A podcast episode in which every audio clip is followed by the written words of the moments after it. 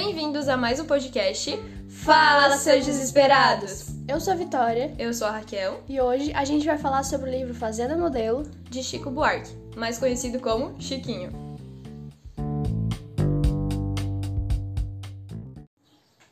Vamos continuar a análise da obra, falando um pouquinho sobre o autor. Francisco Buarque de Holanda, mais conhecido como Chico Buarque, foi músico, dramaturgo, escritor brasileiro, compositor, premiado e respeitado. Veio de família de intelectuais, seu pai Sérgio Buarque, que foi um historiador, sua mãe Maria Amélia, uma compositora. Chico foi casado com Marieta Severo e teve três filhas. Atualmente se encontra separado. Tido como um dos maiores nomes da música popular brasileira, o MPB, compôs inúmeras canções com críticas e denúncias sociais, muitas delas censuradas na época. Na tentativa de se afastar, começou a estudar para escrever o livro Fazenda Modelo. Agora, partindo para a análise da obra, o título Fazenda Modelo é bem autoexplicativo. O livro trata de uma fazenda transformada pelo autoritarismo. A obra é uma alegoria brasileira, já que na fazenda é mostrado o reflexo do momento político e econômico. Os personagens são bois e vacas personificados. Vamos ao que interessa. O livro é composto por 18 capítulos e nos cinco primeiros retrata como era a fazenda antes. No início, a fazenda era livre, sem cercas, todos os animais viviam juntos em liberdade. Desde o início do livro, o narrador comenta que é necessário alguém que, que governe essa fazenda, para que não seja tudo muito liberal. Assim, o Juvenal entra na história. Ele é declarado como o conselheiro Mor e o bom boi. O Juvenal, desde o início em que ele entra na história, ele se comunica por ditados populares, sempre tentando alegrar e motivar a população. E todas as pessoas ligadas a Juvenal têm um nome com a inicial K, que faz uma referência a Ku Klux Klan. Com o governo de Juvenal, é, desde o início era um governo autoritário, onde os bois eram torturados, não tinham a liberdade. Desde o início foi começado a ter muita castração, criando muita abstinência sexual.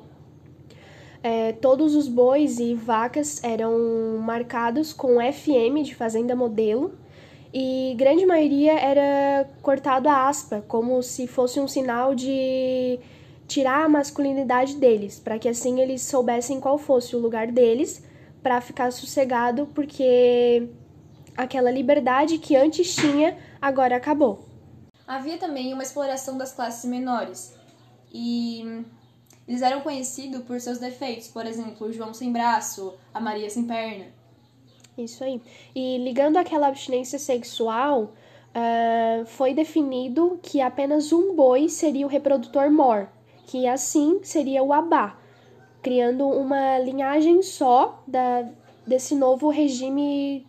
Autoritário. Isso. Dando continuidade aos capítulos, a gente vai falar sobre o 6 ao 10 e comentar um pouquinho sobre a visão da Aurora. Bom, a Aurora, ela é esposa do Abá, e nesse capítulo onde ela narra, ela fala muito, ela critica muito o ato que mesmo com todas as melhoras que eles tentam fazer, ainda ainda assim machuca muito, é, não é nada prazeroso. Critica muito a traição, já que mesmo sendo esposa do Abá, ele ainda tem que ter o ato com todas as outras vacas. Nesse momento está acontecendo é, a criação da TV colorida, acontece gre- greves nas fábricas, tem muita repercussão. Com o passar do tempo, todas as vacas ficam grávidas, nascem os bezerros, e todos os bezerros ligados ao Abá, todos seus filhos descendentes, têm o nome com a inicial L. Seguindo isso, o Juvenal ele entra com um projeto chamado Ouro Branco, que faz ligação ao sêmen do Abá. E aí eles eh, começam com essa extração desse sêmen em vários processos, várias maneiras diferentes, e, e exportam esse sêmen. Até mesmo a questão do ouro branco por ser algo raro e o branco a questão do sêmen do abá. Dando sequência a essa extração e esses processos de extração de sêmen, acaba sendo doloroso tanto para o abá quanto para as outras vacas. E como pode ser doloroso, eles procuram um sucessor para Abá, porque ele vai ficando velho, vai tendo uma dificuldade maior. Com isso, é feita uma estátua no centro da cidade. E essa estátua, ela é para homenagear essas classes menores, só que essa estátua, ela é muito bonita, forte, retrata uma imagem muito idealizada, só que acaba tendo uma repercussão contrária, já que as classes menores são cada um é conhecido pelo seu defeito. Então, a estátua ela não traz nada da realidade. Exatamente. Dando continuidade do capítulo 10 ao 15, chegando ao quase o final. Aqui é tratado o narrador, ele acaba sendo conhecido pela fábrica, ele é colocado o apelido nele de João do Patrão, pelo fato dele ser muito defensor do Juvenal, que seria o patrão no caso, né? Ser muito puxa-saco e tá sempre assim atrás, falando que ele tá sempre certo. Então ele acaba ganhando esse apelido de João do Patrão. Ele não fica nada contente com isso, ele nega ser assim tão puxa-saco, tão defensor, mas apelido é apelido e acaba ficando, né? Até mesmo antes, ele já era defensor para ter um, uma pessoa que governasse a fazenda e não tivesse tanta liberdade. Exatamente. Depois, as vacas começam a ficar bravas, porque os seus filhos começam a morrer e a sumir. E João, do patrão, ele acaba enganando elas, tentando distraí-las para perder o foco desse assunto, mas elas não aceitam.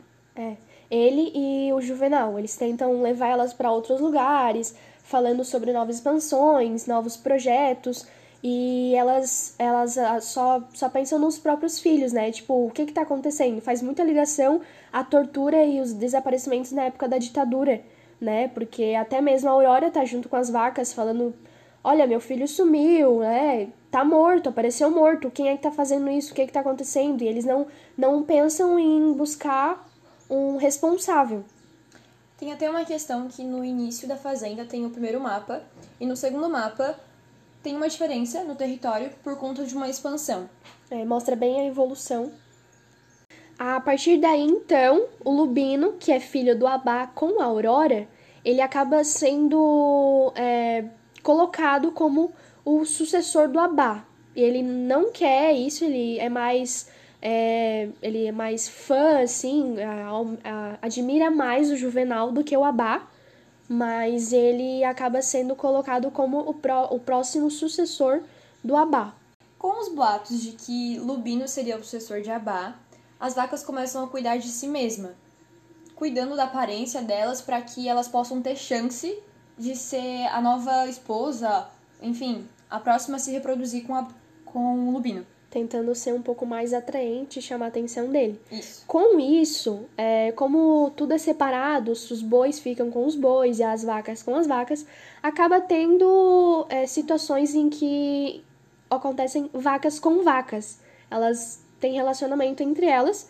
E aí o Juvenal entra em, em loucura e ele acha completamente fora, dá a desculpa que é a puberdade, já que eles são adolescentes e tudo mais, e acaba tendo, criando regras, né, separando elas e deixando tudo separado. Com isso, então, no último capítulo, capítulo 15, é retratado a esposa do João Adão, o narrador, a Anayá. Ela tá grávida, ela engravidou junto com, com as vacas, ela já tem sete filhos com o João Adão. E nessa gravidez dela, ela tá bem grande, a barriga dela tá bem grande. Tanto que ela e o João Adão têm suspeitas de que são trigêmeos. Só que quando a criança nasce, na verdade, é uma criança só e é deformada, fazendo ligação às classes inferiores. Isso. Chegando no final, os três últimos capítulos, é do dia para noite ocorre a morte de muitas vacas. E com isso uh, tem muita, muita mais tortura. Acaba tendo uma epidemia na fazenda. O Juvenal tá velho. Uh, tem vários aviões voando pelo céu e a maioria das vacas e, e bois que ainda estão sobrevivendo acham que é algum, são aviões com vacina e que na verdade são aviões fazendo a devolução do sêmen do abá do projeto Ouro Branco. até que ocorre a morte do Abá por trombose e vai ocorrendo uma decadência na fazenda. Lubino, o suposto sucessor de Abá, ele acaba se negando é, a ser o sucessor de, do seu pai. E Aurora acaba morrendo. Ele, depois Lubino, no caso, é atropelado. Ele fica caolho. E numa última tentativa de reprodução, durante o ato, Lubino acaba morrendo.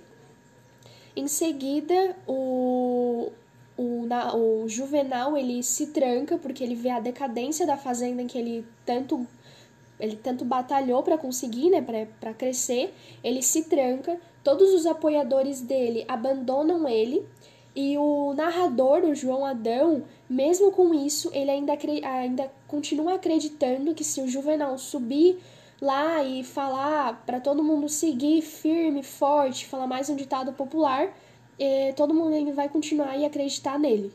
Por fim, no último capítulo, o Juvenal ele manda matar o restante da, dos bois e vacas que ainda sobreviveram a toda a situação e deixa os pastos para plantação de soja. Então agora a gente vai para as considerações finais. O livro foi lançado em 74, ele alcançou uma boa repercussão. Infelizmente o público ele compreendeu apenas como uma sátira política. O autor ele estudou bastante para escrever o livro, não foi nada escrito apenas de cabeça ou invenção toda os, todos os livros de pesquisa, a bibliografia está no final do livro. A obra faz ligação à atualidade por alguns pontos, tanto a exploração das pessoas, a exploração da classe mais inferior por conta dos seus defeitos, é, sem liberdade de expressão, a questão do individualismo, o ato sexual forçado, onde as vacas teriam que dar prazer ao aba, e tem até uma questão que está agora muito debatida, que é a da Mari Ferrer. Mari Ferrer. Então, entre outras questões, tem muita tem muita muitos tópicos que fazem ligação. Isso, tem muito a ver com a atualidade. Então é isso, galera. Esperamos que tenhamos ajudado vocês e até o próximo Desesperados. Desesperados.